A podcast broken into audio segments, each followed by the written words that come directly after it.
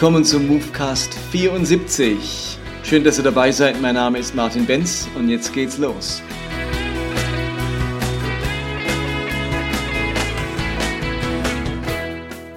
Letzte Woche war ja Pfingsten und ich habe mich dabei mit der Frage beschäftigt, wer der Heilige Geist ist, wie er genau wirkt.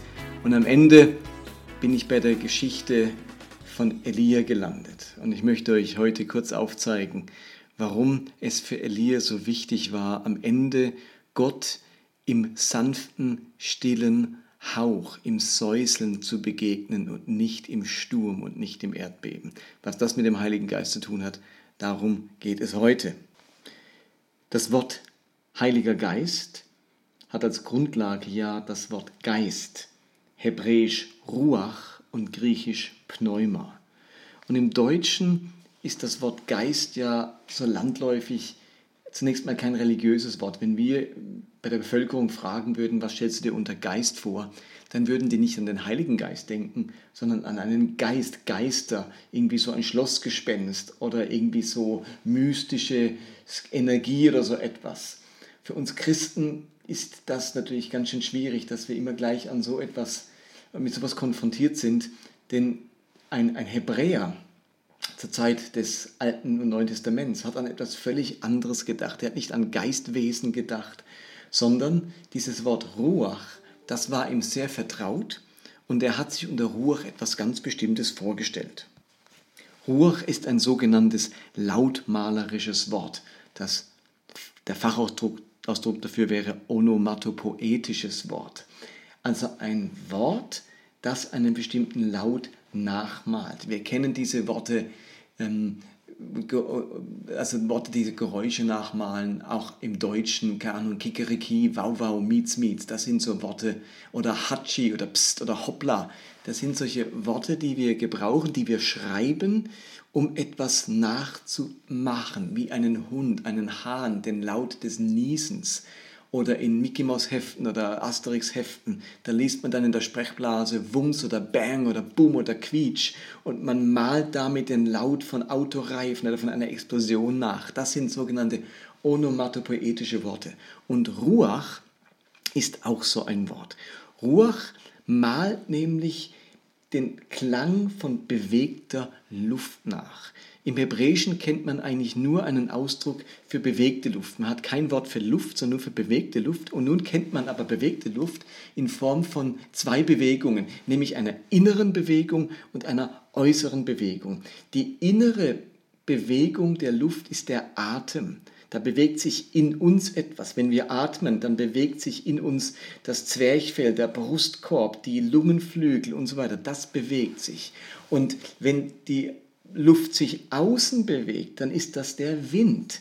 Das ist ein, eine äußere Bewegung der Luft. Da rascheln die Blätter, da wird Staub aufgewirbelt, da fliegt Sand durch die Luft, da entstehen Wellen. Also da, die äußere Bewegung der Luft bringt Wind hervor, Sturm hervor. Die innere Bewegung bringt einen Atem, einen Hauch hervor.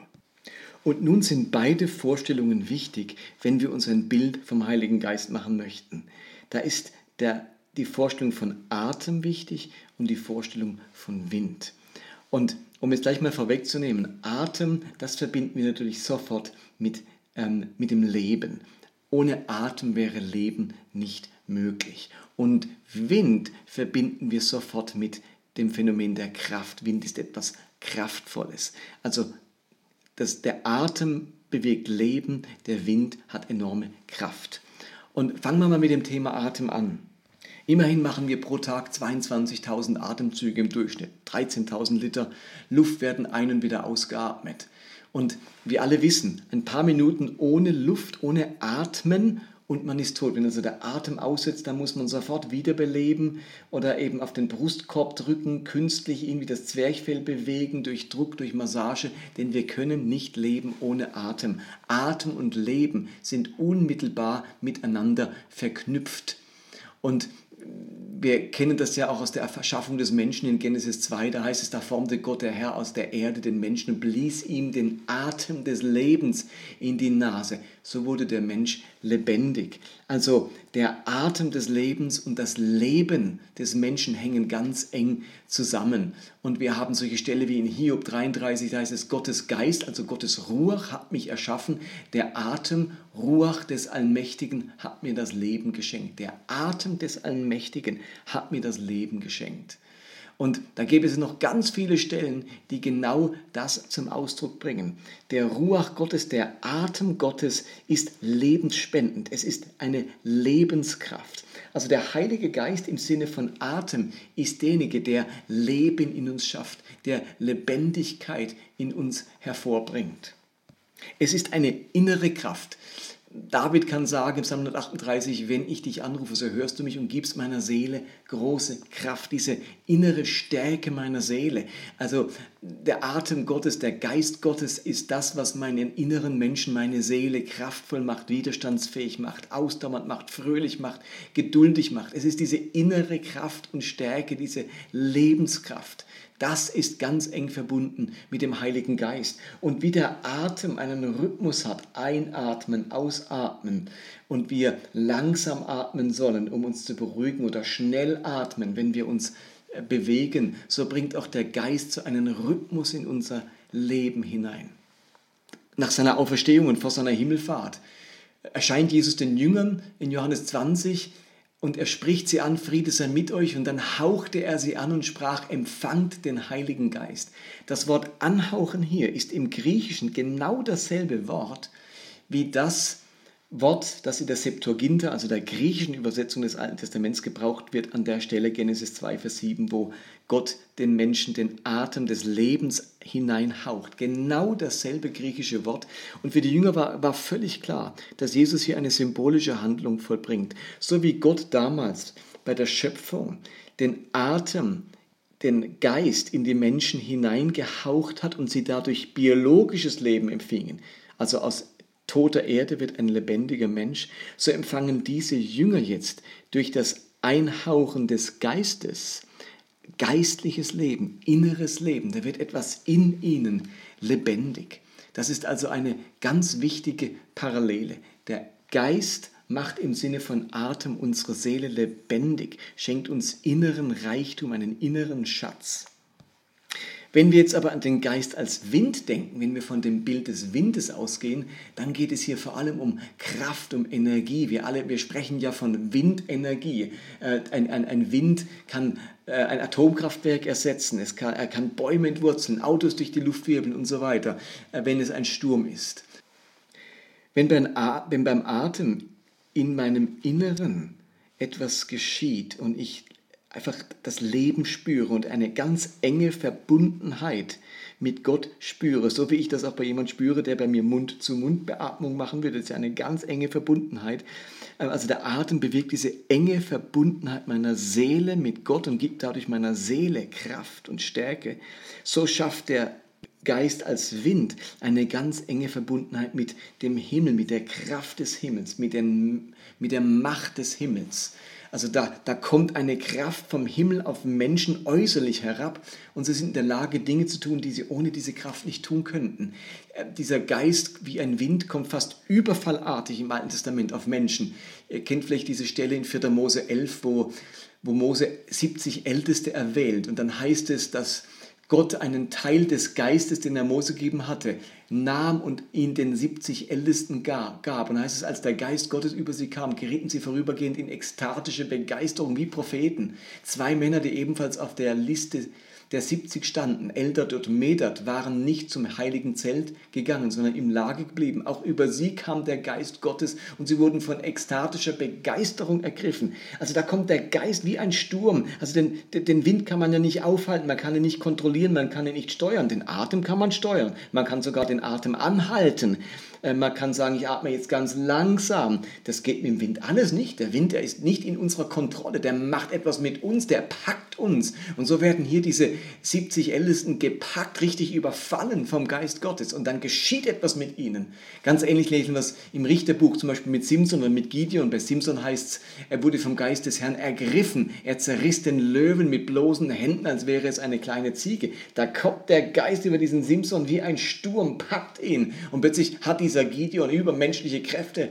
Oder ganz krass ist es beim Saul, der in die Nähe von Propheten kommt, die gerade in Verzückung, in Ekstase waren und nur die Nähe zu diesen Propheten bewirkt, dass er selbst gepackt wird, er weissagte, bis er umfällt und dann bleibt er den ganzen Tag und die ganze Nacht liegen, liegen halbnackt am Boden. Und da heißt es, durch dieses Ereignis entstand die Redensart, gehört Saul auch zu den Propheten. Saul kann sich nicht dagegen wehren, der will eigentlich diese Priester verhören und dann kommt der Geist über ihn, packt ihn und er gerät in Ekstase. Und das beste Beispiel, wie der Geist wie ein Wind kommt, ist dann tatsächlich Pfingsten, Apostelgeschichte selbst. Da heißt es dann, es geschah plötzlich ein Brausen vom Himmel wie von einem gewaltigen Wind und erfüllte das ganze Haus, in dem sie sahen. Es erscheinen dann die Zungen zerteilt wie von Feuer und plötzlich fangen sie an, in anderen Sprachen zu sprechen. Plötzlich haben sie einen Mut, wo zuvor Angst war. Plötzlich heilen sie die Kranken, haben ungeheure Kraft aus dem Himmel bekommen. Und Jesus kündigt ja dieses Pfingsterlebnis an in Lukas 24 und sagt, äh, ich werde euch den Heiligen Geist senden, wie mein Vater es versprochen hat. Ihr bleibt hier in der Stadt, bis der Heilige Geist kommt und euch mit Kraft aus dem Himmel erfüllen wird. Also Atem ist diese innere Erfüllung meiner Seele, eine innere Bewegung, die Lebenskraft, das Leben selbst. Und der Wind ist diese äußere Erfüllung. Dort kommt Kraft des Himmels über mich und befähigt mich zu Dingen, die ich vorher nicht konnte. Ich werde zum Werkzeug, zum Sprachrohr und zum Diener Gottes. Wind und Atem.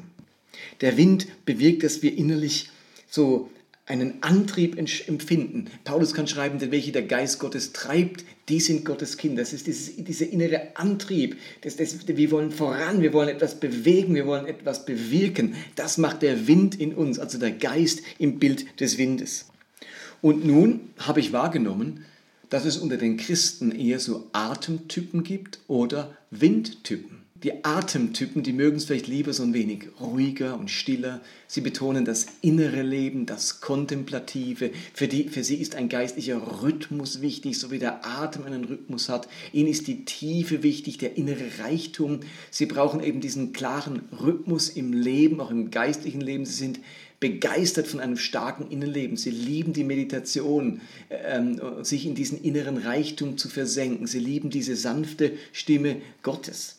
Und dann hat es die Windtypen, die mögen es vielleicht lieber ein wenig lauter, sie brauchen viel Bewegung, da muss immer etwas gehen. Ähm, zu viel Festlegung und Rhythmus, das macht ihnen Angst. Sie freuen sich über äußere und sichtbare Zeichen dieses Geistes. Sie wollen die Durchbrüche, das Einbrechen des Himmels, sie wollen verkündigen, sie wollen proklamieren. Sie lieben das Deutliche und das für alle sichtbare Reden Gottes. Da muss ich was bewegen und etwas zeigen. Die einen mögen es still und sanft und ruhig, ähm, da ist das Innere wichtig und die anderen mögen es laut. Da muss es krachen, da muss was gehen, da muss etwas geschehen, da muss etwas sichtbar werden. Also Atemtypen und Windtypen, die ich natürlich fast jetzt karikativ äh, ein wenig überzeichnet habe, aber ihr spürt vielleicht selbst bei der Beschreibung ganz schnell, ob ihr eher so ein Atemtyp seid oder ein Windtyp. Und ich glaube, dass es ganz wichtig ist, dass wir, auf, dass wir uns auf beides einlassen. Die Atemtypen, die sollten sich öffnen für den Wind, den sie eben nicht mehr so gut kontrollieren können wie den eigenen Atem. Da verliert man vielleicht ein bisschen die Kontrolle, wenn man sich auf den Wind einlässt. Und die Windtypen sollten sich öffnen für den Atem Gottes. Sie sollten besorgt sein um ihr Innenleben. Gott nicht nur im Spektakulären, sondern eben auch im Alltäglichen und im Stillen finden. Und jetzt ist die Frage, was hat das Ganze mit Elia zu tun? Nun, so wie ich die Elia-Geschichte im Alten Testament lese, war er für mich ein ganz klarer Windtyp, ein Power-Typ der Mann, der hat losgelegt. Ich meine, da, da konnte es nicht spektakulär genug sein. Ent, erinnert euch an dieses Gottesurteil auf dem Karmel, wo Elia mit den Baals-Propheten, Baals-Priestern ringt und sagt, der Gott, der mit Feuer antwortet, das ist der wahre Gott. Und dann machen die Baals-Priester das stundenlang und passi es passiert überhaupt nichts. Und Elia sagt, hier ist mein Ochse, der auf dem Altar liegt. Bitte gießt so viel Wasser drüber, wie nur geht. Wir wollen es ähm, ganz schwer machen, dass der sich entzünden kann. Wir, wir gießen Wasser drüber und dann kommt dieser, ähm, dieses Feuer aus dem Himmel und frisst diesen, dieses Feuer frisst dieses Opfer auf, den ganzen Altar und auch das Wasser außenrum verdunstet, verdampft. Ähm, so spektakulär geht das zu. Und dann äh, hält Elia nicht inne, sondern bringt er, lässt er und, und selber legt er Hand an, um diese 450 Baalspriester umzubringen. Und nun hat es ja seit drei Jahren nicht mehr geregnet. Dann geht Elia sofort weiter, kniet sich hin, betet um Regen und dann schickt er seinen Diener. Der Diener sagt, ich sehe überhaupt nichts. Und dann wiederholt das Elia siebenmal, betet er, steckt den Kopf zwischen die Knie. Und am letzten Mal sagt der Diener, oh, ich sehe eine kleine Wolke so groß wie die Faust eines Mannes aufsteigen aus dem Meer. Und dann sagt Elia, jetzt geht's los mit dem Regen, sagt dem König, spann an, setz dich in deine Kutsche und fahr in die Hauptstadt, ähm, es kommt gleich der Regen. Und Elia ist so energized, er ist so wild drauf, das mitzuerleben, dass er 17 Kilometer bis zur Hauptstadt dem König vorausrennt. Immer der König ist mit Pferden unterwegs und Elia rennt dem voraus einen Marathon. So energiegeladen ist dieser Mann. Also da kann es eben gar nicht spektakulär und, und genug sein. Er liebt den Sturm, er liebt das Feuer, da muss was gehen. Und jetzt geschieht etwas. Elia vernachlässigt die kontemplative Seite, das Innenleben, sein Inneres. Und so erlebt er jetzt Widerstand. Die Frau des Königs, nämlich Isabel, findet das gar nicht lustig, dass er die Baalspriester äh, umgebracht hat und sagt, das werde ich mit dir tun. Wenn ich dich erwische, dann bringe ich dich um. Und dann zieht sich Elia zurück, geht in die Wüste, lässt sich unter einen Busch fallen und sagt zu Gott, ich bin fertig, ich bin erledigt, ich mag nimmer, lass mich sterben, ich habe die Nase voll. Er verfällt in so eine Erschöpfung, er ist völlig am Ende, er ist in einer Depression, sein Inneres Inneres bricht zusammen, er spürt kein Leben mehr in sich, am liebsten wäre er tot. Und ich glaube, das ist das Riesenproblem, dass die Windtypen einfach so Draufgänger sind, immer aufs Ganze gehen, es gern immer leidenschaftlich, immer Begeisterung, immer voll drauf. Und es kann sein, dass in diesem Äußeren, in dem, was erleben wollen, in diesem Abenteuerlichen, meine Seele auf der Strecke bleibt. Wichtige innere Prozesse auf der Strecke bleiben. Ich gar nicht wahrnehme, was Gott, der äußerlich am Wirken ist, innerlich zu mir sagen möchte. Und dann sagt Gott zu diesem Elia, der jetzt hier in der Erschöpfung drin ist, der sich übernommen hat, komm, stell dich da vorne auf den Felsen, ich will dir begegnen. Und dann heißt es so wunderbar, Gott kommt, äh, es, es kommt ein, ein, ein, ein, ein Sturm, ein, ein starker Wind, aber Gott war nicht im Sturm. Und dann kommt ein Feuer, das alles zer, ähm, zum Bersten bringt und, und, und alles verzehren möchte. Aber Gott war nicht im Feuer. Und dann kommt dieses Erdbeben, wo die Felsen zerspringen, aber Gott war nicht im Erdbeben. Und dann kommt dieses sanfte, stille Säuseln ein Hauch, ein sanfter Hauch. Und Gott war in diesem sanften Hauch. Und dort ist er Elia begegnet. Und es ist wie wenn Gott zu Elia sagen wollte, ja, natürlich bin ich im Feuer, natürlich bin ich im Erdbeben, natürlich bin ich im Sturm, das hast du jetzt oft genug erlebt.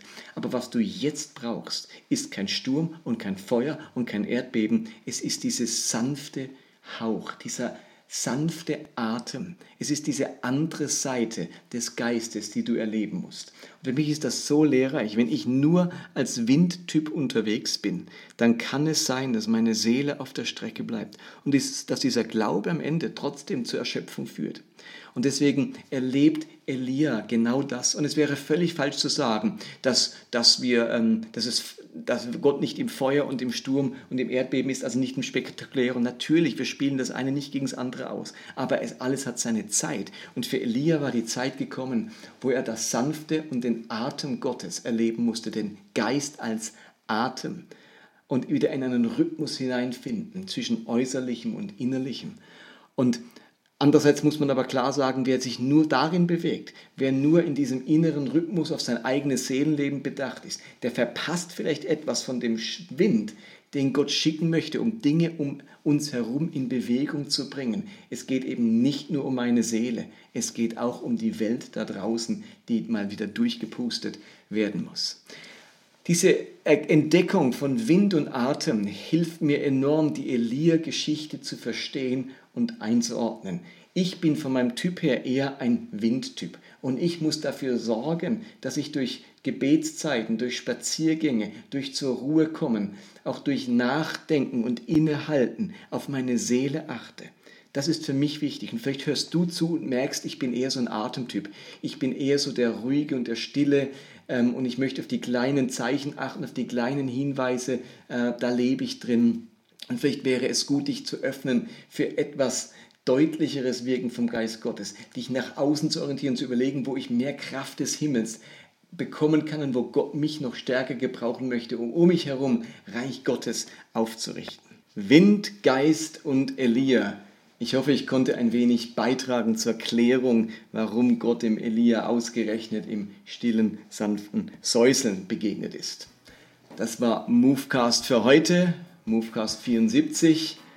Ich freue mich auf das nächste Mal. Wenn es euch gefallen hat, wenn ihr merkt, das inspiriert euch, das tut euch gut, erzählt auch euren Freunden davon, leitet den Link einfach mal weiter, teilt es auf den sozialen Medien. Ich freue mich, wenn sich unsere Reise miteinander weiterentwickelt. Insofern macht's gut. Bye bye, bis zum nächsten Mal.